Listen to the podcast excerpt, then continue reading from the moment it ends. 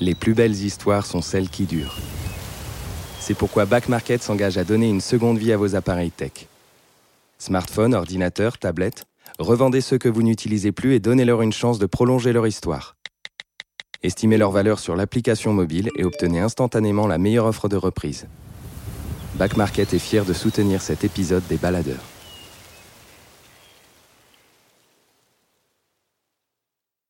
Les baladeurs, une série audio Les Others. Des balades, des aventures, Des aventures. des mésaventures en pleine nature. Prêt pour le départ? Prêt? C'est parti. L'air, le ciel, semble-t-il, aspire les rêves et les quêtes humaines. Dorine Bourneton s'illumine d'un sourire radieux lorsqu'elle parle de son métier. Pilote, c'était son rêve de môme, un rêve auquel elle ne renoncera jamais. Un rêve qui fait écho aux lignes d'Antoine de Saint-Exupéry, contant son expérience des airs dans Terre des Hommes en 1939. Ce rêve la porte alors jusqu'aux régions perdues et isolées de l'Alaska. Là, le vol prend une dimension particulière, celui de faire le lien avec des communautés isolées du monde que seul l'avion désenclave. Quelles seront ces sensations nouvelles appréhendées dans les régions nordiques? À quelle peur les pilotes devront-ils faire face? Il ne s'agit pas de vivre dangereusement. Cette formule est prétentieuse. Les toréadors ne me plaisent guère, ce n'est pas le danger que j'aime. Je sais ce que j'aime. C'est la vie.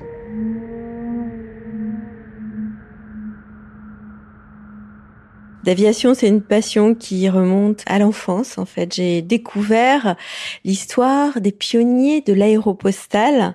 J'avais à peu près 8 ans. Et c'est mon père qui lui-même était passionné d'aviation et qui m'a transmis euh, cette histoire, ce savoir, son savoir, sa passion pour euh, pour l'histoire de l'aviation.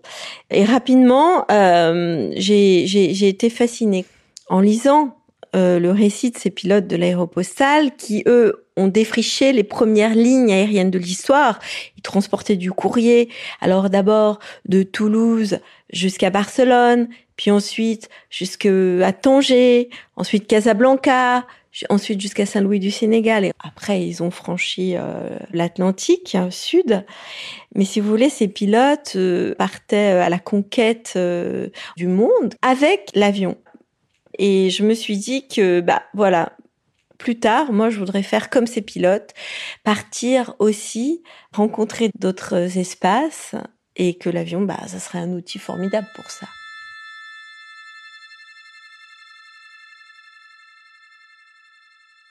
Avant de partir en Alaska, je m'étais beaucoup renseignée en fait euh, euh, sur la façon dont vivent les, les gens là-bas. Et il faut savoir qu'il y a un réseau routier qui est très peu développé.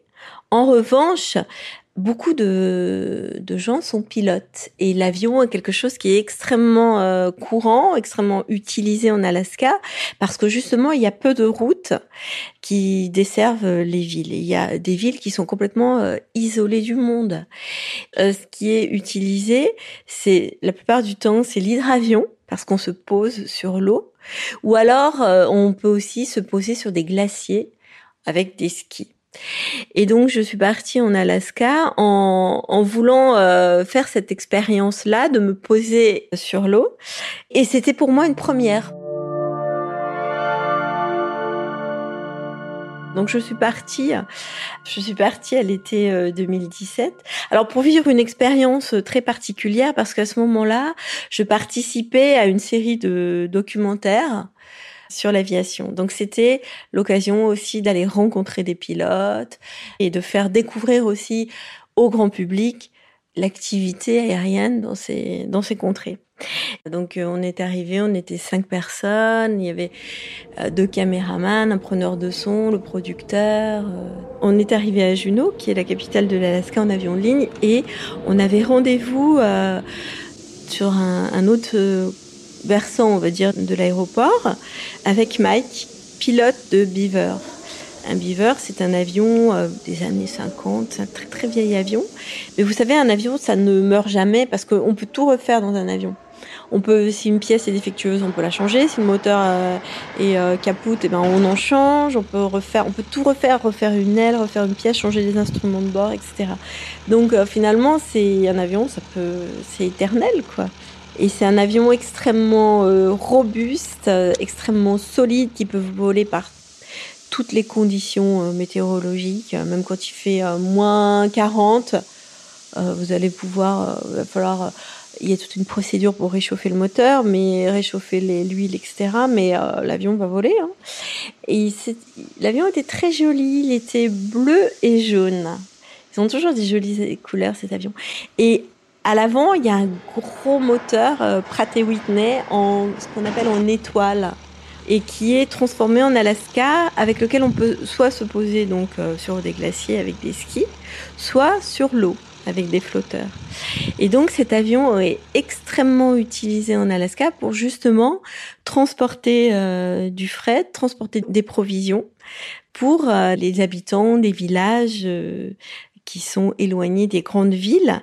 Donc le principe, c'est que les habitants, en fait, passent commande et donc Mike travaille pour une société qui va livrer euh, les produits qui ont été euh, commandés par les habitants. Alors ça peut être des vivres, euh, de la nourriture, mais aussi des médicaments ou toutes sortes de choses. Bon, pour les objets encombrants, il y a aussi, ils utilisent aussi le bateau. Et donc j'avais rendez-vous avec Mike, le pilote, pour aller livrer Tenaki Spring, une petite bourgade de, je crois, de mémoire 140 habitants qui était à une heure de vol en beaver, mais sinon par la route, c'est impraticable. En fait, il, n'y a pas de route qui peuvent rejoindre ce village. Et par bateau, euh, je sais plus, mais je crois que ça, on pouvait y mettre la journée.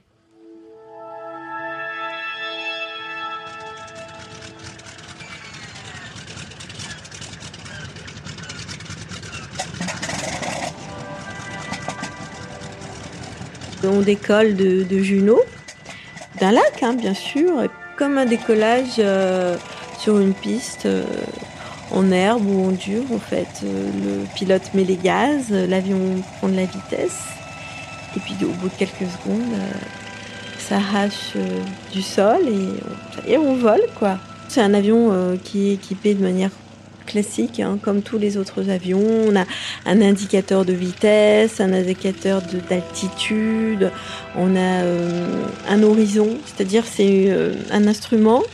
Euh, si par malheur on rentre dans les nuages, et Dieu sait si en Alaska, il y a beaucoup d'accidents parce que euh, il y a le mauvais temps. Euh, c'est pas des conditions faciles. Là, on était en été, euh, les conditions étaient extrêmement favorables, mais quand en hiver, c'est juste l'horreur quoi de voler en Alaska. C'est des pilotes qui sont extrêmement courageux et extrêmement expérimentés. Je pense qu'aucun pilote français ou européen euh, ne peut voler comme ça en Alaska. Il faut être hyper entraîné.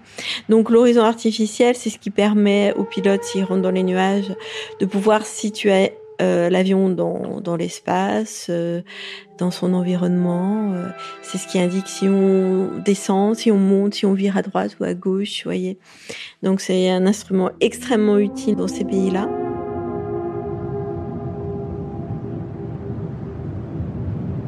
Quand on a décollé assez rapidement, on a vu, on a Juno, on a vu un glacier.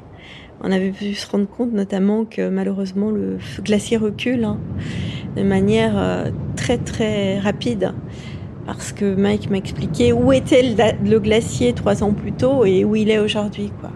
Et c'est vrai que ça fait c'est assez effrayant. Puis euh, rapidement euh, rapidement on a vu d'autres lacs. Il y a énormément de points d'eau il y a énormément de petits lacs. Puis assez rapidement, il y a toujours une zone où là, critique, où là, il n'y a rien, où il n'y a que de la forêt. Et effectivement, c'est magnifique parce que il y a des, bois partout, à perte de vue. Euh. On se dit, même, c'est angoissant parce qu'on se dit, en cas de pas de moteur, où est-ce qu'on va se poser, quoi? On va, il y a nulle part pour se poser.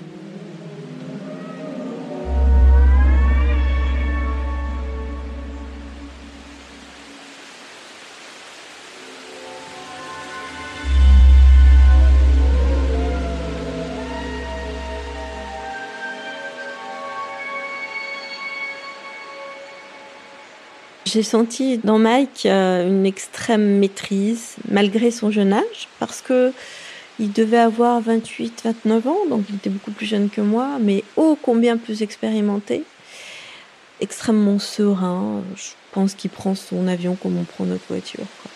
Quelles, que soient, euh, quelles que soient les circonstances, quelle que soit la météo. C'est assez fabuleux, quoi. En tout cas, s'il y avait une, une once d'inquiétude en lui, parce qu'à un moment donné, effectivement, euh, il a fallu éviter une zone un peu nuageuse, il ne me l'a absolument pas fait ressentir. Je crois qu'un pilote en Alaska, encore plus qu'un pilote euh, européen, va voler vraiment en regardant dehors. Il est toujours euh, vraiment en avance sur son avion. Il, il est capable d'anticiper de manière extrême. En permanence, je pense qu'il réfléchit là, si un incident ou si quelque chose arrive, qu'est-ce que je dois faire, où je peux me poser. Je le voyais observer l'environnement, le, sol, euh, de manière extrêmement attentive. Je pense qu'il était paré à se poser euh, n'importe où, quoi.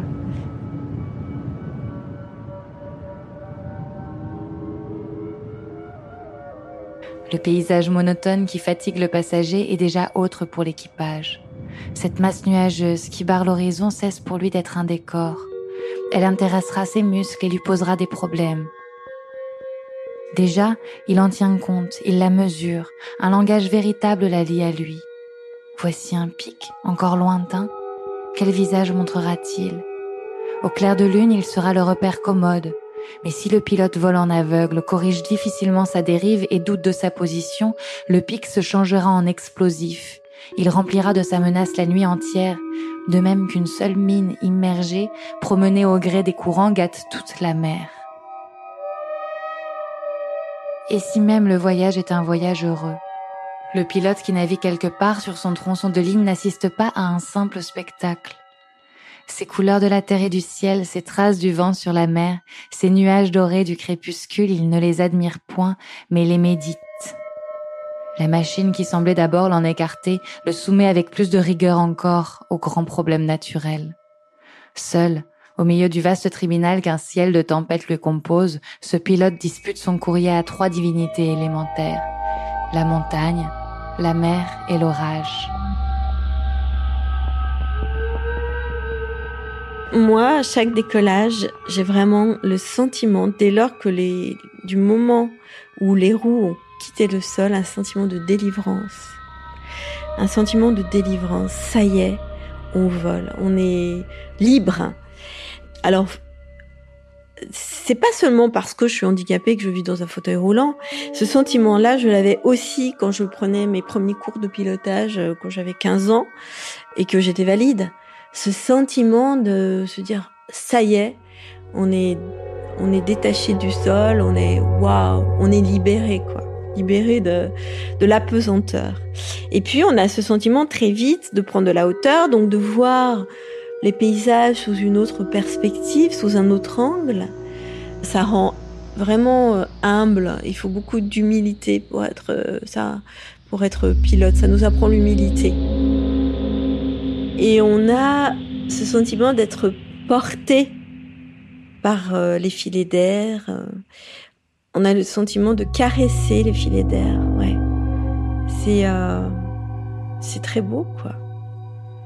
On glisse il n'y a pas d'obstacle. Mais ce bonheur-là, ce plaisir intense, profond, il se mérite. Et puis, euh, il est fugace. C'est-à-dire qu'il euh, il faut jamais oublier qu'on est dans la troisième dimension, on est en l'air, un élément où l'homme n'a rien à y faire, et que finalement, il faut, faut, faut aussi rester très vigilant.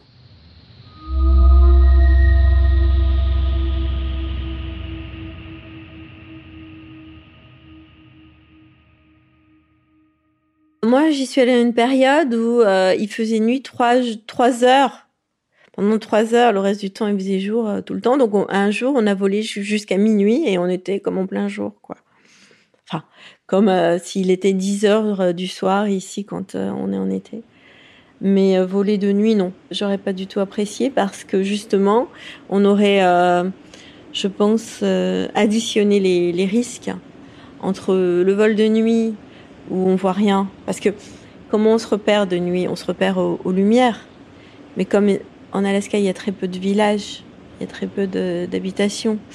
Euh, je ne sais plus quelle est la densité, euh, mais c'est le reste. Enfin, il y a très peu de, villes et de villages en Alaska, donc il y a très peu de, zones de lumière. Le reste c'est que du, on voit que du sombre, que de la forêt. Donc vous imaginez? Vous allez me dire que je pense qu'à la panne et au, à la tuile, mais c'est parce que j'ai eu un accident d'avion, c'est pour ça. Donc forcément, euh, c'est quelque chose auquel je fais extrêmement euh, attention, un point de, vigilance pour moi qui est extrême. Quoi. Je suis pas quelqu'un de, je suis devenue pilote de voltige, mais je ne suis absolument pas quelqu'un d'insouciant. Euh, qui part comme ça faire des véhicules aériennes euh, en toute euh, légèreté. Je suis consciente du danger. Et c'est parce que je suis consciente des risques que, que j'y arrive. Mm. Mais voler de nuit en Alaska, euh, non merci. je leur laisse euh, gaiement parce que ça veut dire aussi qu'on est en hiver, ça veut dire aussi qu'il y a du mauvais temps, ça veut dire qu'on peut être pris dans des tempêtes. Euh, non, c'est pas pour moi, là c'est un peu too much. Cette mort du monde se fait lentement et c'est peu à peu que me manque la lumière. La terre et le ciel se confondent peu à peu. Cette terre monte et semble se répandre comme une vapeur les premiers astres tremblent comme une eau verte. Il faudra attendre longtemps encore pour qu'ils se changent en diamants purs. Il me faudra attendre longtemps encore pour assister au jet silencieux des étoiles filantes. Au cœur de certaines nuits, j'ai vu tant de flamèches courir qu'il me semblait que soufflait un grand vent parmi les étoiles. Prévost fait les essais des lampes fixes et des lampes de secours. Nous entourons les ampoules de papier rouge. Encore une épaisseur. Il ajoute une couche nouvelle, touche un contact. La lumière est encore trop claire. Elle voilerait comme chez le photographe la pâle image du monde extérieur. Elle détruirait cette pulpe légère qui, la nuit parfois, s'attache encore aux choses. Cette nuit s'est faite. Il me semble que je piloterai ainsi pendant dix années. La lune est morte.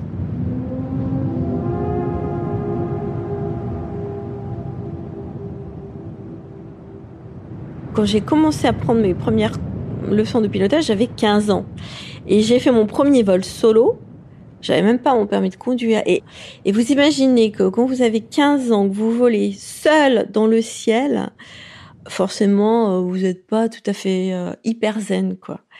Et vous, vous apprenez à maîtriser, enfin, maîtriser, non, à ne pas écouter. On peut pas maîtriser ses, ses émotions pas maîtriser ses peurs, on peut pas maîtriser sa colère, sa tristesse. Mais on peut apprendre à ne pas les écouter. Et c'est ça, être pilote. C'est ne pas écouter ses peurs, à écouter ses émotions, à aller au-delà. Et c'est aussi pour ça, ce qui m'a aidé à reprendre les commandes d'un avion après mon accident, c'est que je me suis dit, non, mais tu vas reprendre les commandes d'un avion parce que l'avion, ça va t'apporter beaucoup plus que tes peurs ne pourraient t'apporter. J'ai préféré prendre le risque Euh, quitte à avoir euh, voilà un jour un autre accident plutôt que de rester sur un échec. C'était bien plus difficile à vivre que que de connaître à nouveau le bonheur de voler.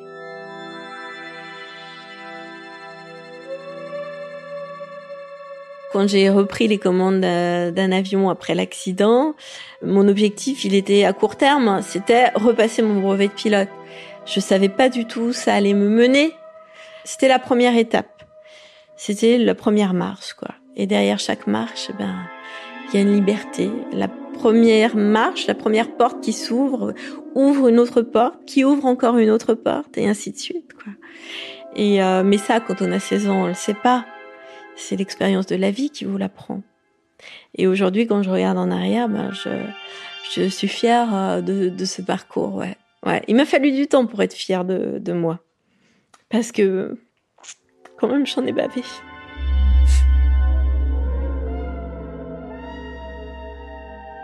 Bien sûr qu'aujourd'hui, on peut dire que j'ai réussi, j'ai obtenu des victoires, mais elles ont été quand même cher payées. J'ai quand même perdu mes jambes. Et ça, bah, voilà quoi, il y a rien qui remplace vraiment vos jambes, votre liberté.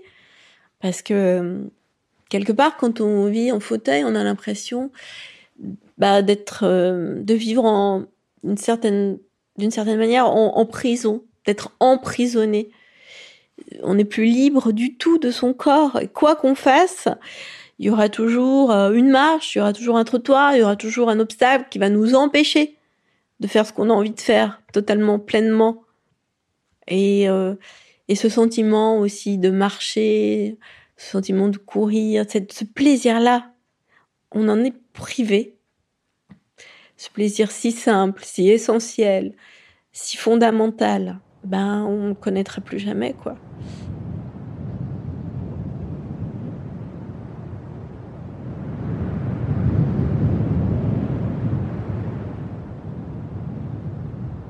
Les courants descendants donnent parfois au pilote une bizarre sensation de malaise. Le moteur tourne rond, mais l'on s'enfonce. On cabre pour sauver son altitude, l'avion perd sa vitesse et devient mou. On s'enfonce toujours. On rend la main, craignant maintenant d'avoir trop cabré.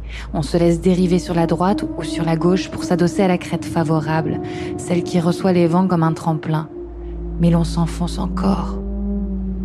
C'est le ciel entier qui semble descendre. On se sent pris alors dans un sorte d'accident cosmique. Il n'est plus de refuge. On tente en vain le demi-tour pour rejoindre en arrière les zones où l'air vous soutenait, solide et plein comme un pilier. Mais il n'est plus de pilier. Tout se décompose et l'on glisse dans un délabrement universel vers le nuage qui monte mollement, se hausse jusqu'à vous et vous absorbe. J'avais déjà failli me faire coincer, nous disais-tu. Mais je n'étais pas convaincue encore. On rencontre des courants descendant au-dessus des nuages qui paraissent stables pour la simple raison qu'à la même altitude ils se recomposent indéfiniment. Tout est si bizarre en haute montagne. Et quel nuage Aussitôt pris, je lâchai les commandes, me cramponnant au siège pour ne point me laisser projeter au dehors. Les secousses étaient si dures que les courroies me blessaient aux épaules et eussent sauté. Le givrage, de plus, m'avait privé net de tout horizon instrumental et je fus roulé comme un chapeau de 6000 à 3005.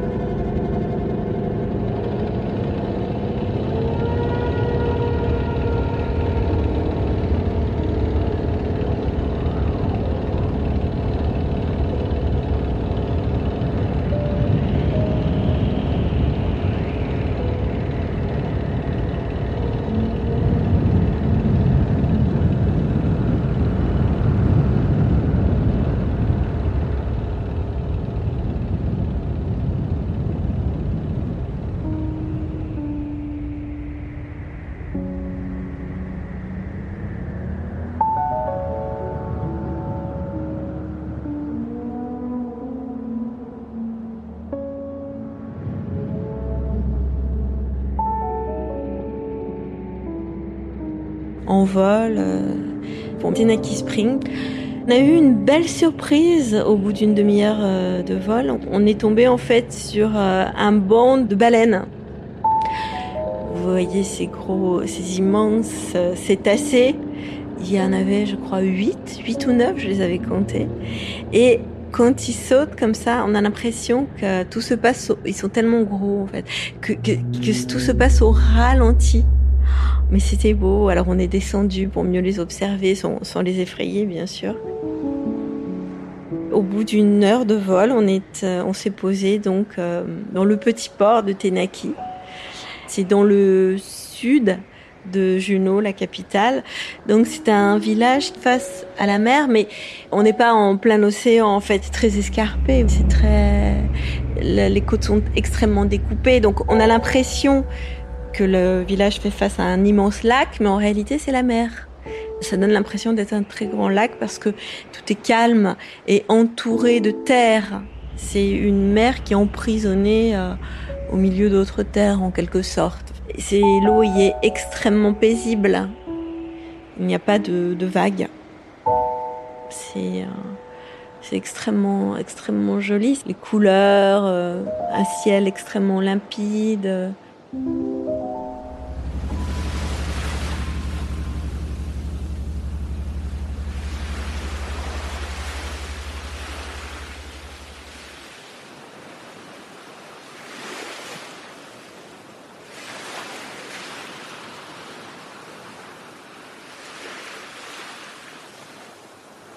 L'adrénaline, on en a à l'atterrissage, parce que l'atterrissage c'est la phase la plus au décollage aussi, parce qu'il faut être très vigilant. Il hein. euh, faut être très vigilant au décollage s'il y a y a une panne ou quoi que ce soit, il faut y répondre de manière euh, très très rapide. Et parfois, eh bien, on est dans une situation où on n'a pas suffisamment d'altitude pour faire demi-tour, revenir se poser. Donc c'est droit devant. Il faut voilà, et droit devant en espérant qu'il n'y ait pas d'obstacle. Donc là, euh, ouais, c'est de l'adrénaline, mais l'adrénaline, elle est, enfin, au décollage, mais surtout à l'atterrissage. L'atterrissage, c'est la phase la plus délicate, celle qui aura demandé le plus d'entraînement, celle qui demande le plus de, de finesse. Il faut savoir quand euh, on est, par exemple, à, à 600 pieds, savoir bien doser par rapport à la distance où l'on se trouve de, du terrain et la hauteur, eh bien bien doser sa pente pour pouvoir atterrir euh, correctement et vraiment à l'endroit euh, auquel on a décidé de poser les roues. Et ça, c'est quelque chose qui s'appréhende euh, au fur et à mesure des, des entraînements. Et là, on se pose sur l'eau, donc le terrain, il est, il est partout, quoi. Il est immense. On a l'impression de communier avec avec la nature on est à la fois avion et à la fois bateau. C'est assez, assez magique comme engin.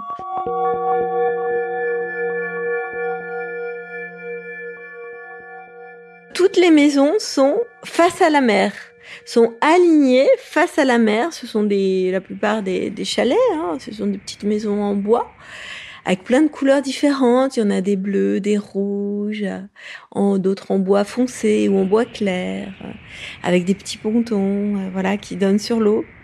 Tout le village est tourné vers la mer, tourné vers l'eau et, donc a une activité en lien avec la mer forcément et avec la pêche. Quand l'avion arrive et se pose, ben Mike se charge de décharger l'avion alors là, certains habitants viennent chercher euh, justement leur commande. Il euh, n'y a pas besoin de les appeler. Hein. Ils, ont vu l'avion, ils l'ont vu atterrir, euh, ils l'ont entendu. Donc on est à peine sorti de l'avion que déjà les habitants sont là pour nous accueillir, venir, venir chercher leur commande. Et puis aussi, Mike livre la supérette, oui, la petite supérette du coin, le seul petit coffee shop du village. Non, c'est extrêmement, c'est charmant. Donc on a laissé partir Mike euh, parce qu'il avait d'autres d'autres vols à effectuer. Et quand il a décollé comme ça, euh, en laissant cette traînée d'écume derrière lui, euh, en prenant les airs, j'ai trouvé ça absolument magique. À la fois extrêmement poétique, émouvant aussi, parce que quand vous voyez cet avion repartir, c'est le seul lien que les habitants ont avec le reste du monde.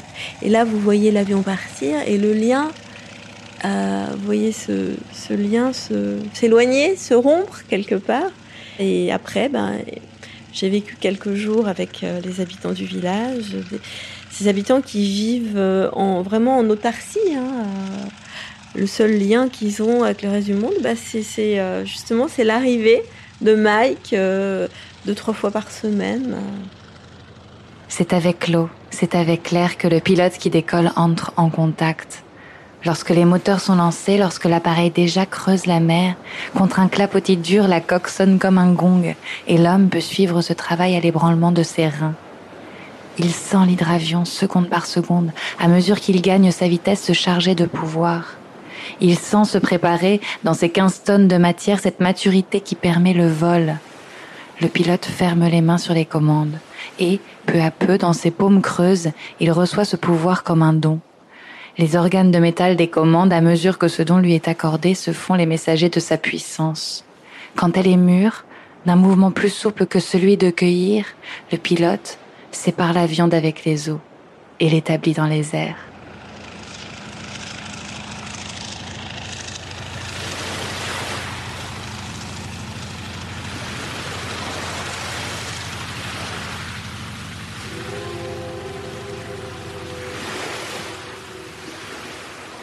Et d'ailleurs, j'ai rencontré une personne handicapée là-bas. Un monsieur qui vit dans un fauteuil roulant. Je l'ai rencontré sur euh, bah, la seule euh, route qui existe. Je sais même pas une route, elle n'est pas goudronnée, c'est un chemin. Le seul chemin qui existe et qui lui aussi euh, suit le long de, de, la mer aussi. Et, et donc on s'est croisés au deuxième jour comme ça, on a discuté, voilà. Et tous les jours, il fait le même trajet, aller, retour. Mais bon, n'oublions pas que nous sommes euh, aux États-Unis hein, et là-bas, il euh, n'y a pas du tout la même euh, approche du handicap. C'est-à-dire qu'une personne handicapée, voilà, c'est pas comme encore un peu dans la tête de certaines personnes, on nous considère en France peut-être un peu comme des citoyens de seconde zone. Non, là-bas, vous êtes des citoyens à part entière avec les mêmes droits et les mêmes devoirs que les personnes valides. Il n'y a pas euh, autant de voilà, il n'y a pas euh, tout est adapté pour les handicapés. C'est quelque chose de d'intégré, de, normal. Euh, voilà. Peut-être que Mike, ce qu'il ce a trouvé génial, c'est que je reprenne les commandes d'un avion après un accident d'avion. Mais pas que parce que je suis handicapée, je, je vole. C'est quelque chose de plus courant là-bas.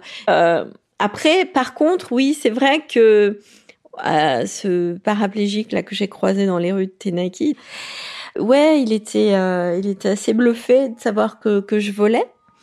Mais j'avais pas tellement envie de parler de moi en fait. J'avais plus envie de les écouter, de, de connaître euh, leur un peu, savoir comment eux vivent. Je, je m'intéressais plus à leur vie à eux qu'à la mienne. Et alors, euh, bah, sa vie à lui, elle était très très simple. Tous les jours, euh, elle était rythmée de la même manière. Il se levait le matin, assez tard de mémoire. Il se faisait un café. Et puis il se faisait une première promenade. Dans un sens, puis dans l'autre. Après il mangeait. Ensuite il faisait la sieste. Ensuite il ressortait pour refaire sa balade dans un sens, puis dans l'autre. Puis ensuite je crois qu'il regardait la télé. Puis ensuite, il se couchait. Et c'était tous les jours, tout le temps pareil.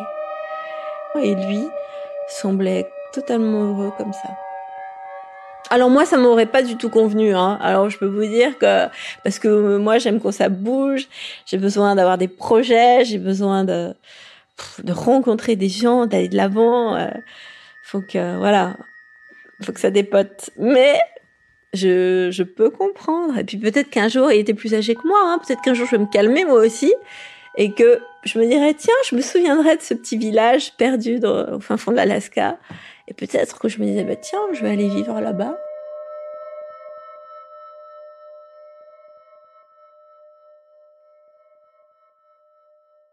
Qu'importe, Guillaume, si tes journées et tes nuits de travail s'écoulent à contrôler des nanomètres, à t'équilibrer sur des gyroscopes, à ausculter des souffles de moteur ou à t'épauler contre 15 tonnes de métal.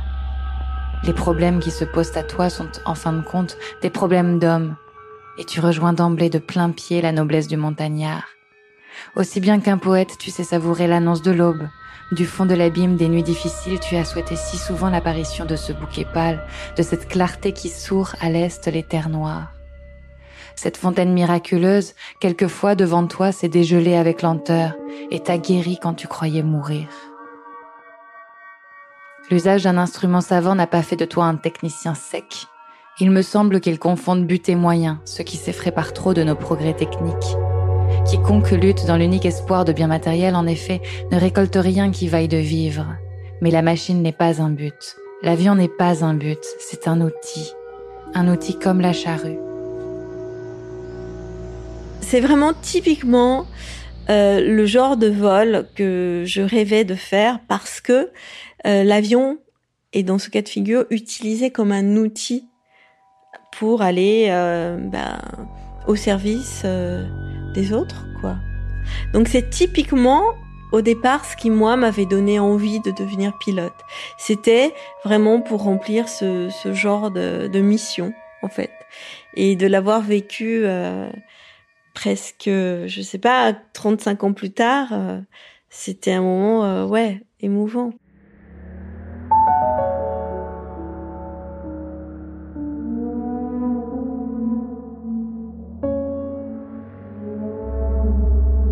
Dorine est la première femme paraplégique pilote de voltige. Porte-parole des handicapés au sein de l'Aéroclub de France, elle est engagée depuis 1997 dans la lutte pour l'accès au brevet professionnel par des pilotes handicapés. Elle raconte ce combat et le sien propre dans deux ouvrages. La couleur préférée de ma mère en 2002 et Au-dessus des nuages en 2015. Sa belle énergie continuera de la mener à la découverte d'espaces lointains ou proches, suspendus aux airs, légère et terriblement responsable, inspirante pour de nombreux jeunes pilotes. Les Baladeurs, une série audio Léothers signée Camille Juzo, avec la musique de Alison Brassac et le mixage de Laurie Galigani. Si vous avez aimé cet épisode, des étoiles sont à décrocher sur vos applications de podcast pour nous encourager à continuer de vous proposer de belles histoires. Et dans 15 jours, nous vous retrouvons pour une expérience angoissante au centre de la Terre. À bientôt!